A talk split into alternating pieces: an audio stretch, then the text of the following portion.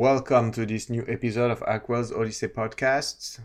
I have been very busy lately with real life stuff that are completely non NFT related, and this is why this podcast has been delayed. I re emphasize on the fact that sometimes you just get caught up by real life stuff, and not to say that NFTs are not real, but you need to make sure that everything is sorted out properly at work, at home, with family and friends first, and then once everything is settled, you can jump back into the NFT space. Today's episode is all about a very few expectations I have from artists uh, from which I buy art.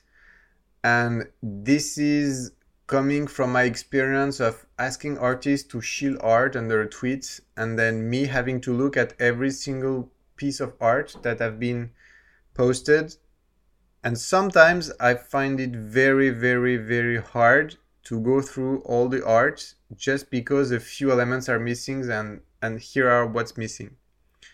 First and foremost, if your Twitter account doesn't have the same name as your wallet or if you haven't synced your wallet to your Twitter account, well, this is a huge mistake. The reason being, I have no possibility or options without spending tons of time to check if the wallet that have been displayed is actually yours, if it's not a scam, to prove also that the art that have been purchased is yours as, a, as an artist. First and foremost, just make sure that you link your Twitter account to your wallet, and I, I think that's super important.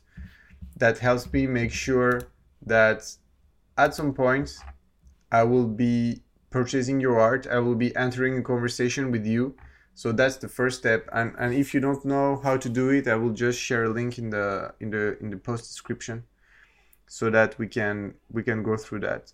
The second element i wanted to share with you is share the link on the platform that suits you best. Some people shared links on on platforms that were not working properly in this scenario when when you post a link and that's that's not actually working properly it takes a lot of times then to find the right link to go find again you know which one is the right wallet and, and so that i can go to my preferred platform. So if it's on objkt it's going to be objkt uh, obviously. If it's on Hic et Nunc, I mean the Hic et Nunc contracts, then for me I will be I will be going on um, Henext because I really love the way I'm able to navigate through your wallet, see who else is owning your art, how many copies have you sold, and so on. For me, just make sure that you share the right link. Last but not least, when you share your art, just make sure to add a couple of words about who you are. If you just sometimes the art is great and we'll just go for it, but most of the time, just let me know who are who you are, where you're coming from, how long have you spent doing the doing art, what's the type of art that you're doing the, the, the, your favorite piece. I mean, anything that would help me relate with your story, anything that will help me relate to who you are. Maybe also make me share feelings with you online. This is definitely something that is going to make me want to purchase your art.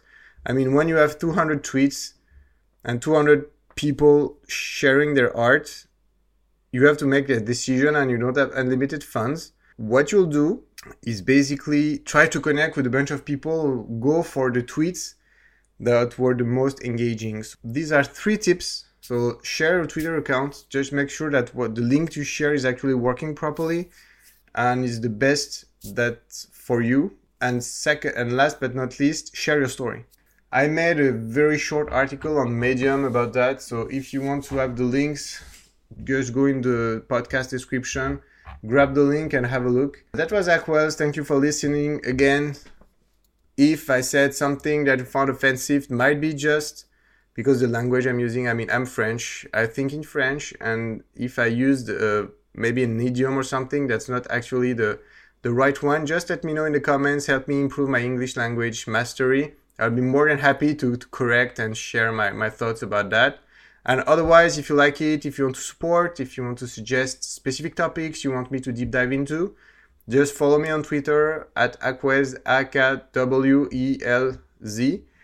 and, and just let me know. Have a great day and see you soon. Bye.